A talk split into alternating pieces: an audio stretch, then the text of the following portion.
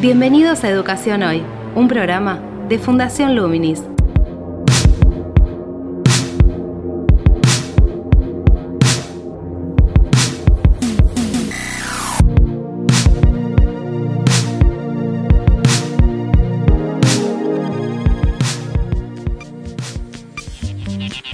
Hola, ¿qué tal? Soy Gabriel Latorre y estoy dando comienzo a un nuevo podcast de Educación Hoy, el programa que realizamos desde Fundación Luminis, abordando diferentes problemas y temas de educación en Argentina y en el mundo.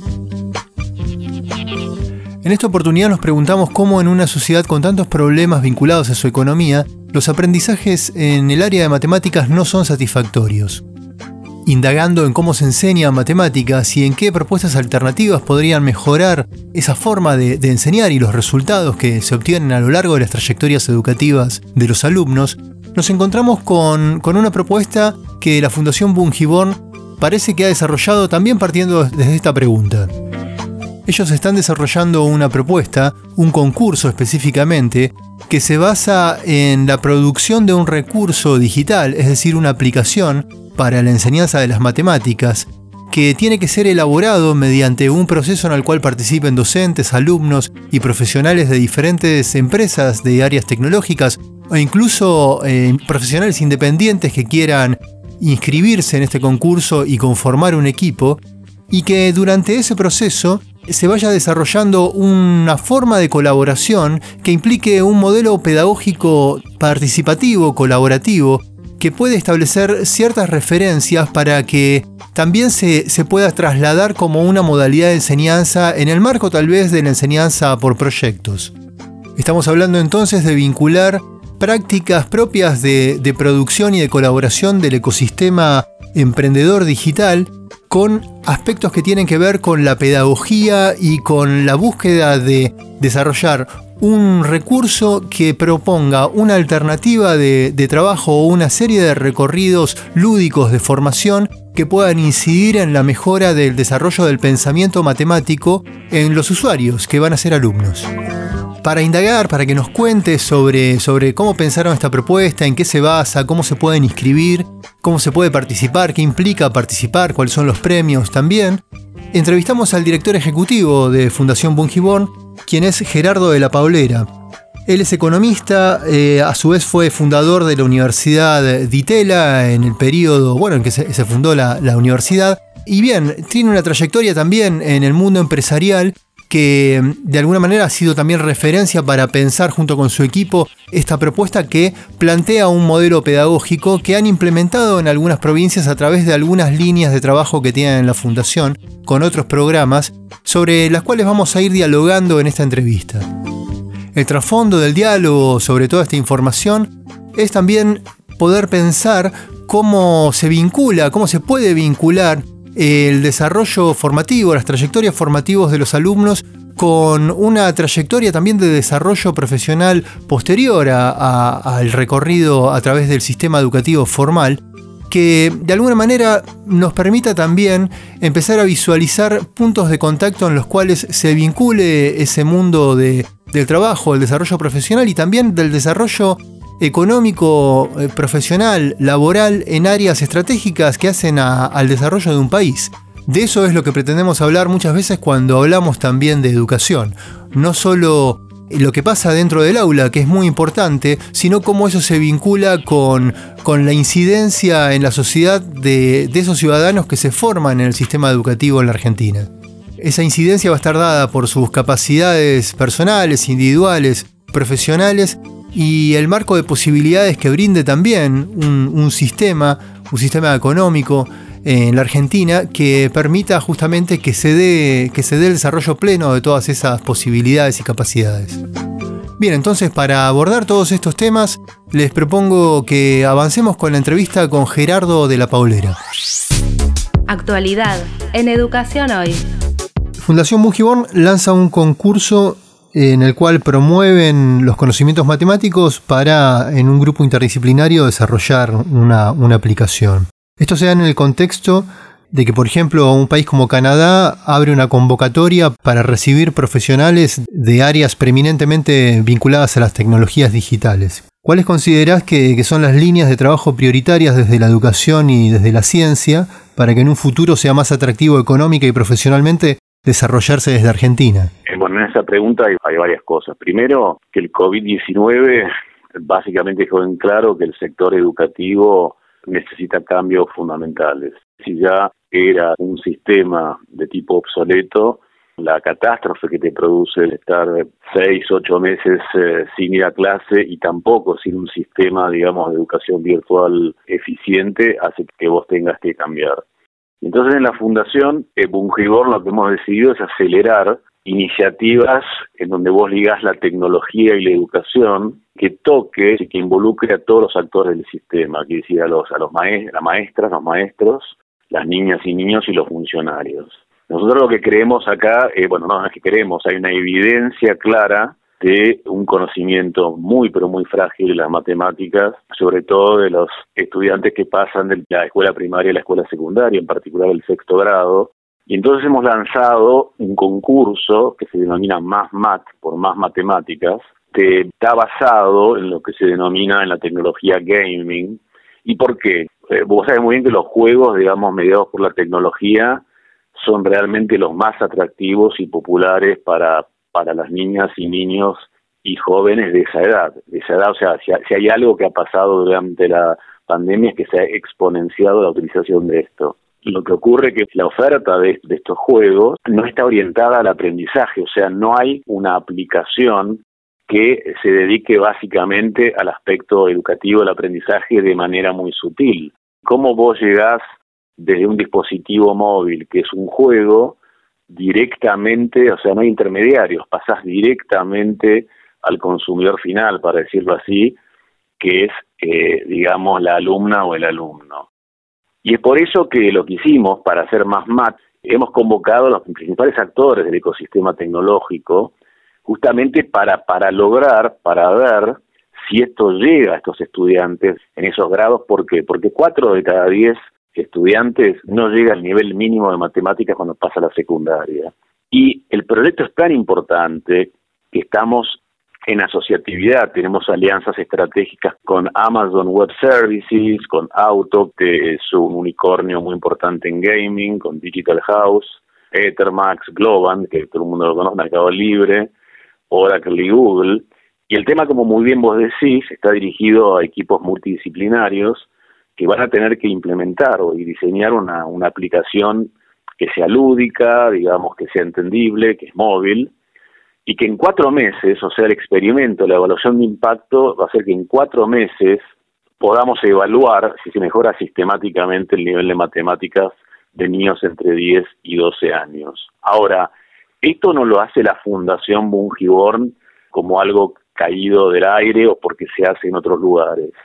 Nosotros tenemos un antecedente de un proyecto de tecnología y matemáticas que se llama Vector, que es una aplicación también muy importante que lo hacemos en el denominado programa Sembrador junto a la Fundación Pérez Compán, que es un programa de entrenamiento matemático cognitivo también basado en aplicaciones tecnológicas móviles. ¿Y qué esto qué significa? Hicimos un convenio con el gobernador Bordet de la provincia de Entre Ríos, que fue suficientemente abierto para llegar a 80 escuelas rurales con un programa que se llama, se llama Vector, que es una, aplicación tecnológica a través básicamente de tablets para promover habilidades matemáticas y cognitivas en alumnos pero de nivel primario. Entonces, ¿qué se hizo acá? Se impactó a 1.380 estudiantes, que es enorme, es, es, un experimento enorme, de los cuales un grupo, o sea, un grupo iba a ser lo que se llama el grupo de intervención, se le daban, viste, las tablets, con lo cual a través también juego lúdico se, se, enseñan las matemáticas. Y a otro grupo, que se llama el grupo de control, se les enseña las matemáticas de manera tradicional. Y luego, sobre el final del experimento, se rotan, se cambia el grupo, el grupo de intervención para el grupo de control y el de control de intervención para que por razones éticas, ¿viste? para que al, final del experimento nadie se haya quedado sin la innovación. Y la verdad que luego de 10 meses, de 10 semanas, perdón, 10 semanas muy corto de uso, es impresionante lo que hemos encontrado. Es verdad que es una, en una provincia y es una evaluación de impacto que se hizo en un lugar, pero los que utilizaron la tecnología y las matemáticas mejoran en un 54% sus habilidades cognitivas matemáticas y un 42% la otra parte que más ¿viste? relacionada con la topología y además las habilidades visoespaciales. ¿Por qué está el, ecosistema digital con nosotros? Porque este proyecto es un acelerador, que quiere decir, vas a tener equipos finalistas, se les van a dar 30 mil dólares a los equipos finalistas eh, a cada uno de ellos, luego competirán entre sí por un premio final de 50 mil dólares y se hará la evaluación de impacto. Interdisciplinar significa que participan matemáticos, participan docentes, programadores, diseñadores, en el sentido de design thinking. Es decir, que si un docente inscribe a, a, su grupo de alumnos o una escuela a un grupo de alumnos, después vos me aclararás, en el proceso de trabajo ellos pueden partir de una idea o la idea la elaboran en contacto con estos profesionales y una vez que está definida la noción de, de esa idea para trabajar, en diferentes instancias los van asistiendo. Es, es, es libre, uno, uno ya sabe que existen gente que sabe de gaming que también se puede presentar. Pero además, para, con respecto a lo que vos decís, estamos haciendo webinars que son como workshops, talleres de trabajo, de cultura e innovación, de, de los orígenes de gaming, de desarrollo de aplicaciones móviles, de cómo se mezclan los mundos del juego y la educación y la tecnología, viste que los llevan adelante Globant, Amazon, Auto, porque espontáneamente se pueden armar, armar redes entre ellos y vos te llevas una sorpresa, que pueden ser un grupo que se une, es como un startup, es un startup pero dedicado profundamente al tema de las matemáticas. Y nos da confianza esto porque yo creo que en la post-pandemia va a haber que pensar muchísimo en la aplicación de tecnología para la educación, siempre respetando obviamente el tema presencial, pero el tema presencial significa que aún presencialmente vas a tener que cambiar pero radicalmente la forma de enseñar. Yo creo que es verdad, uno dice que en Argentina hay mucho talento y demás, y bueno, que luego decir que Canadá, eso tiene mucho más que ver con la crisis, yo te diría, económica que, que estamos pasando y la idea de que ese capital humano ve que en teoría hay más posibilidades fuera del país. Yo creo que de todas maneras, dentro del país hay unas posibilidades, yo te diría, ilimitadas, justamente porque empezás de muy, de muy abajo, ¿no? Lógicamente, digamos, Canadá en hacer esa propuesta está haciendo una lectura también de las condiciones internas, pero marca también que hay una trayectoria, digamos, formativa eh, dentro también de diferentes recorridos educativos del país que llegan a, a generar, como vos decís, un capital humano o profesionales con un conocimiento y una experiencia que, que son atractivos en otros contextos. Exactamente lo que vos decís dijiste, dijiste en pocas palabras algo importante que es esa reunión posible entre, no sé, alumnas y alumnos que, ya, ya han terminado la secundaria y son buenas matemáticas. O sea, puede haber equipos para las consultas. La convocatoria finaliza el 6 de noviembre. Es muy interesante, va a ser un proceso de selección. Entonces, nosotros necesitamos hacer una revolución educativa, pero no, no en palabras, que sea fulminante y que sea muy rápida. Nosotros tenemos que buscar una manera de pasar una currícula académica que es vetusta. Si la provincia de Entre Ríos, así como fue abierto Bordet y la Dirección de Educación, digamos, de la provincia de Entre Ríos, ellos podrían haber escalado esto sin ningún tipo de problemas, ¿viste? Nosotros no tenemos la plata para escalar. Pero ¿y por qué no se, se escaló si ustedes...? Yo creo que tuvieron la buena predisposición, lo que pasa, ¿por qué no se escaló? Porque vos tenés los, los estados, eh, tanto el federal, los provinciales y están con una coyuntura apremiante. Ah, ok, los, los agarró, digamos, este, este contexto de pandemia, por eso no se habilitó esa posibilidad. Pero aún así, aún así todo, viste, el sistema de incentivos de hacerlo requiere tener como ministro de educación en cada provincia un pequeño Sarmiento, viste.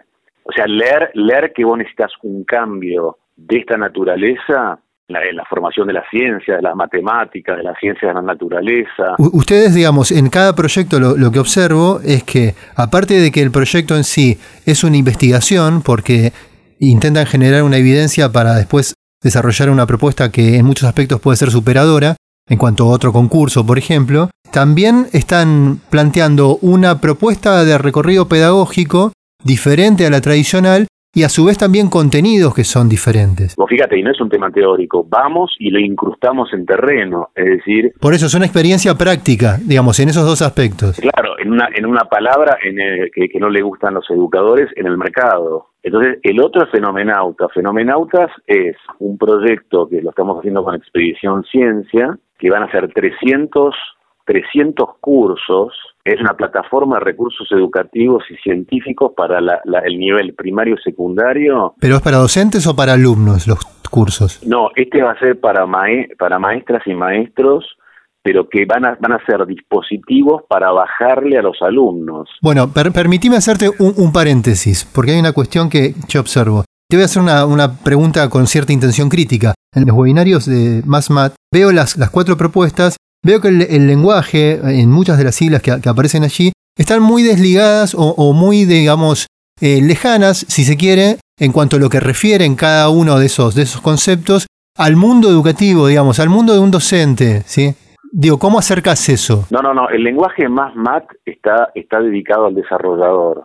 El, más mat, ahora, si vos ves Fenomenautas, que se lanza el 15 de octubre, van a ser 300 módulos, y son 300 módulos que se hace con expedición ciencia, son en las ciencias más bien duras, o ciencias de la vida, temas de, física, de química, de matemáticas, tanto para la primaria y para la secundaria, pero además son dispositivos y son laboratorios de experimentación. hay algunos dispositivos que se acercan a la realidad virtual. ¿Qué quiere decir? Cuando vos tenías que hacer, o yo que tengo 60 años, yo tenía que hacer un experimento químico en mi escuela secundaria, tenía que tener el laboratorio, ¿correcto?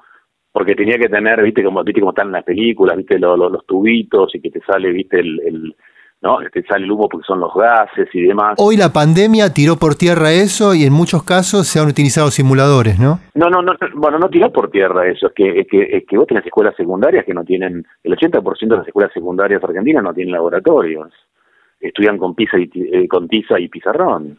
¿Entendés lo que significa esto? Pero te digo lo que significa, significa, que te voy a dar un ejemplo, una computadora en el año 1957 que a duras penas te podía por ahí, viste, almacenar 30 mails, salía 5 millones de dólares. Imagínate lo que tenés hoy, lo que es el precio de un, un eh, teléfono inteligente con todo el tema de la nube y toda la revolución digital. O sea, ¿qué, qué quiere decir?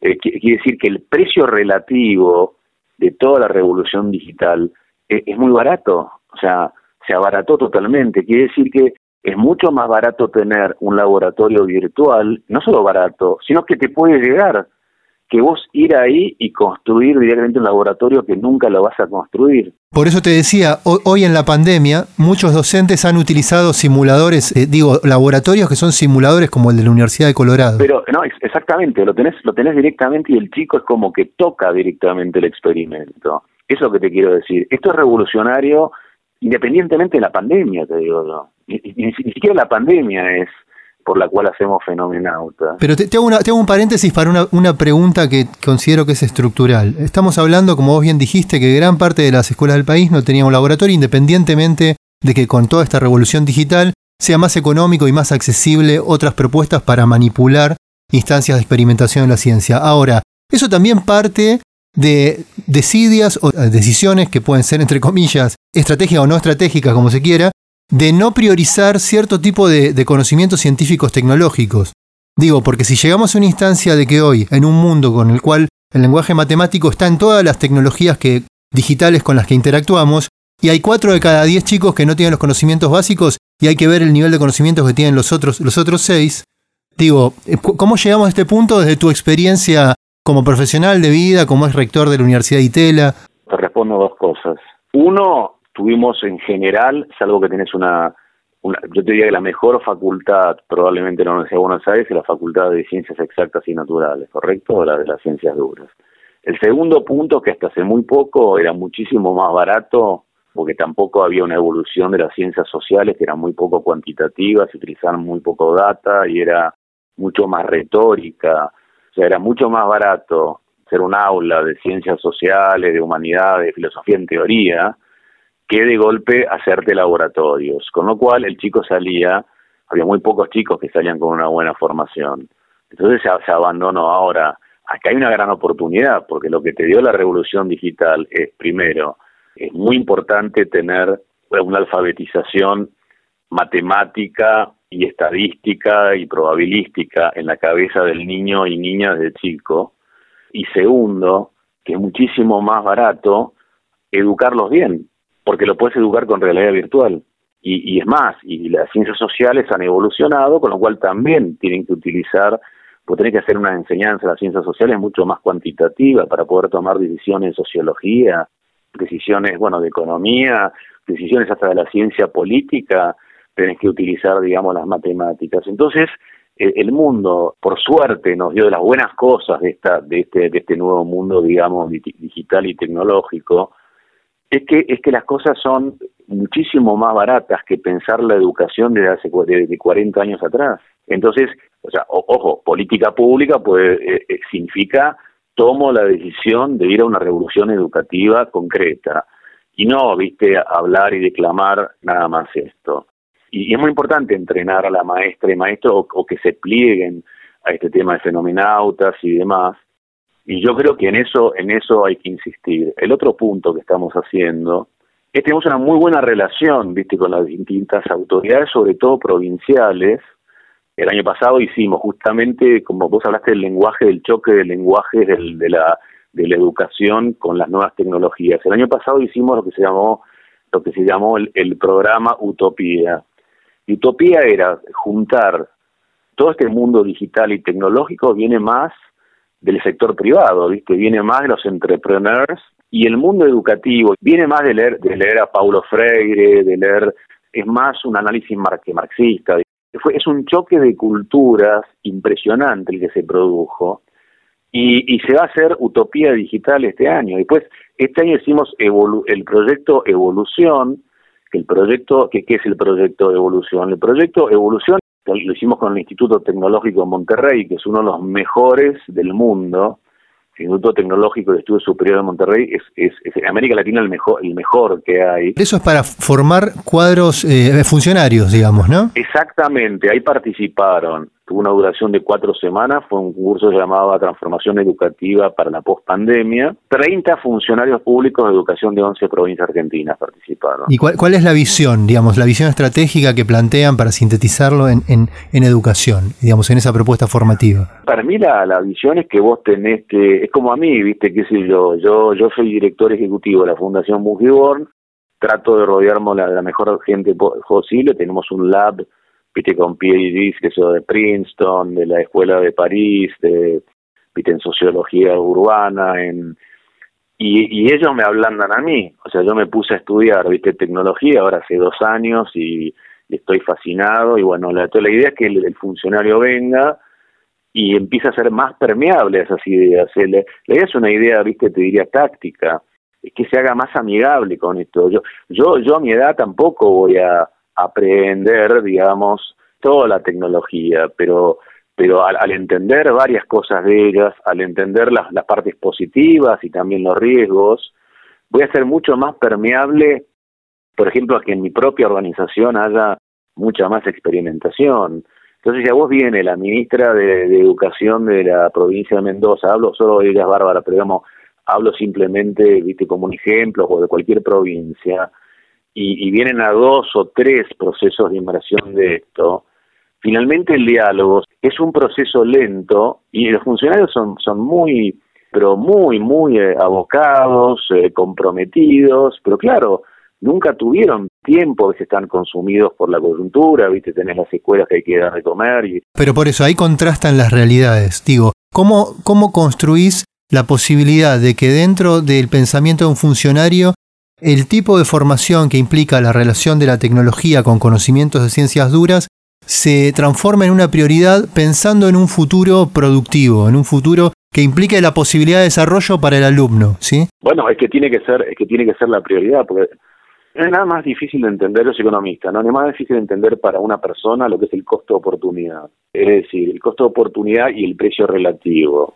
Vos liberas muchísimo más recursos empezando justamente en los lugares más humildes, bajando tablets y al mismo tiempo le das el comedor, porque los haces saltar a todos, eso, el que la que se va a transformar en ciudadano o ciudadano, ya le das de arranque eso. Eso tiene que ser una prioridad.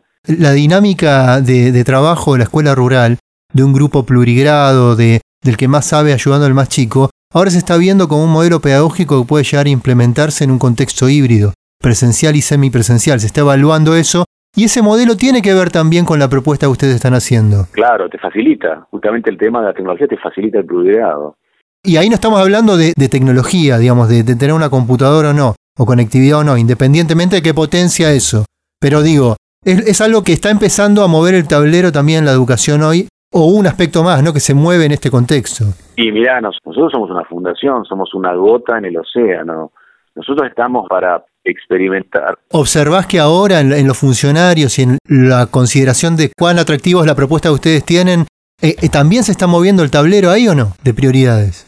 Por, eso estamos tratando de, desembarcar en la playa, digamos, con una nueva forma de ver la educación, eso no hay ninguna duda. Ahora tenemos recursos escasos, no podemos desembarcar, mostrar, podemos tener un diálogo con lo como decís muy bien vos, los funcionarios, digamos, que hacen políticas públicas educativas, ahora la responsabilidad de escalarlo y de organizarlo es el liderazgo de las propias provincias. No te olvides que la educación es básicamente potestad absoluta, está totalmente federalizada. La nación argentina no tiene nada que ver con la educación. Es más, no, sé ni para qué existe un Ministerio de Educación, ¿viste? Debería ser un Ministerio de Innovación Educativa. Al final no tiene ni, ninguna, pero ninguna jurisdicción ni prerrogativa bajo su, cargo. Bueno, tienen programas también. Un programa como el que ustedes implementan podría ser incorporado a nivel nacional y promovido en todas las provincias. No, bueno, algunos, mira, algunos MOOCs, que son los Massive uh, Open Online Courses, que son los cursos, digamos, en línea, abiertos, que, que, se hizo con eh, en la plataforma Coursera, la Universidad Austral. Tuvimos muy buena reacción, con la se firmaron con la provincia de Neuquén, con la provincia de Tucumán. Entonces ellos, utilizan eso para darle puntaje justamente al docente. Yo veo muchísima energía en el docente y en el funcionario en las provincias, que nosotros dialogamos con básicamente hacedores de políticas públicas de todos los colores políticos yo donde veo que está muchísimo más trabado en el diálogo, tanto en esta administración como en la anterior, es la provincia de Buenos Aires. La provincia de Buenos Aires realmente la educación está absolutamente este, secuestrada por la sindicalización. Y no pasa eso tanto, no pasa eso, o sea, hay mucha más flexibilidad en el resto en el resto del país. Y cuando vos vas al resto del país, tienes una bocanada de esperanza llevando este tipo de innovación educativa. ¿Vos crees que se asocia más a la posibilidad de progreso profesional, progreso económico por parte de, cómo los padres puedan representar a, sus hijos transitando este tipo de, experiencias? ¿Crees que está esa valoración o no? Sí, sí. Bueno, es, muy importante. Nosotros, por ejemplo... Eh, Digo, porque lo que, lo que late de fondo también de esto es, es eso, también estamos hablando de posibilidades de desarrollo. Cuando se habla de vincular el, mundo educativo también al mundo del trabajo y desde los conocimientos científicos, es eso de fondo, ¿o me equivoco? Yo creo que, viste, a la, futura ciudadana tenés que, ciudadano, hoy no podés estar sin ser un alfabeto desde el punto de vista cuantitativo, o sea, desde el punto de vista matemático, desde el punto de vista estadístico, pero esa es una parte de tu, de tu carácter, de tu carácter. Por lo menos entender cómo, cuál es la lógica de fondo de esas, de esas disciplinas, ¿no?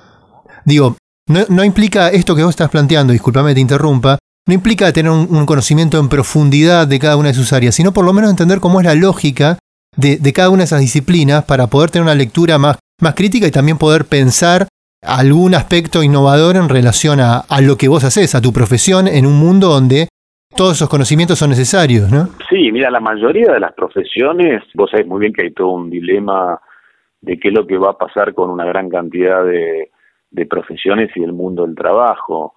Es decir, te puede gustar o no te puede gustar, pero básicamente la, la comprensión de lo que es cómo funcionan el sistema binario, digamos, computacional, cómo funciona la programación, que es simplemente lógica, es un tema de lógica, cómo funcionan las matemáticas, la vas a tener para cualquier cosa que hagas. Es más, Vos, en tu forma de pensar estás haciendo todo el tiempo algoritmos sin saberlo. No cuando vas a hacer las compras, primero viste pensaste lo que vas a comprar, pones uno en la lista, la lista te la llevas, juntas las cosas, viste si no, si te gustó. Esto que vos estás planteando cada vez está más presente y se evidencia más en nuestra interacción con diferentes eh, formas de inteligencia artificial, ¿no? Que es otra área estratégica. Por supuesto, por eso te digo, ahora, la otra parte que es importante, que también en la Fundación vamos a abordar, que vos tampoco vas a poder formar en toda esta revolución que hay del mundo, que es una revolución industrial mucho más profunda que la revolución industrial que surgió en Inglaterra, digamos, fines del siglo XVIII, mucho más profunda con respecto a la relación de, la, fuerza de trabajo y el capital. Pero vos también que a, los futuros ciudadanos tenés también que dotarlo de las, del otro que hace hace a tu persona. Lo otro que hace tu persona son las ciencias blandas, o también tenés que dotarlo, viste, de qué son las humanidades, qué es la democracia, o si hay discusiones sobre la democracia, qué es la filosofía, viste, qué, qué es, qué es, qué, es lo existencial, viste, o sea, toda esa parte, eh, qué es la geografía, bueno, la geografía va a ser algo diferente, o sea, la historia, la historia es importante, viste, hay muchos gobiernos que han fracasado porque han sido historicistas, es decir, que han desconocido la sociología o la forma de pensar una sociedad quisieron establecer un modelo tecnocrático y se fueron por un caño. Es decir, no hay que descuidar, no hay que descuidar esa parte. Te invitamos a participar de Educación Hoy a través de las redes sociales de Fundación Luminis, arroba Infoluminis o nuestro sitio web www.fundacionluminis.org.ar.